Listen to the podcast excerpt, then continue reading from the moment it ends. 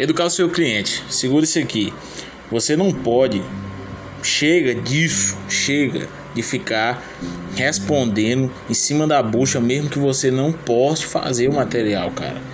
Tem gente que você precisa deixar um pouquinho na cadeira da vergonha, quietinho lá. Tem cliente que te deve, tem pessoa que não te paga bacana, você dá a maior atenção pra pessoa, na hora que a pessoa manda um zap, você já tá doido atendendo, se acalma, velho.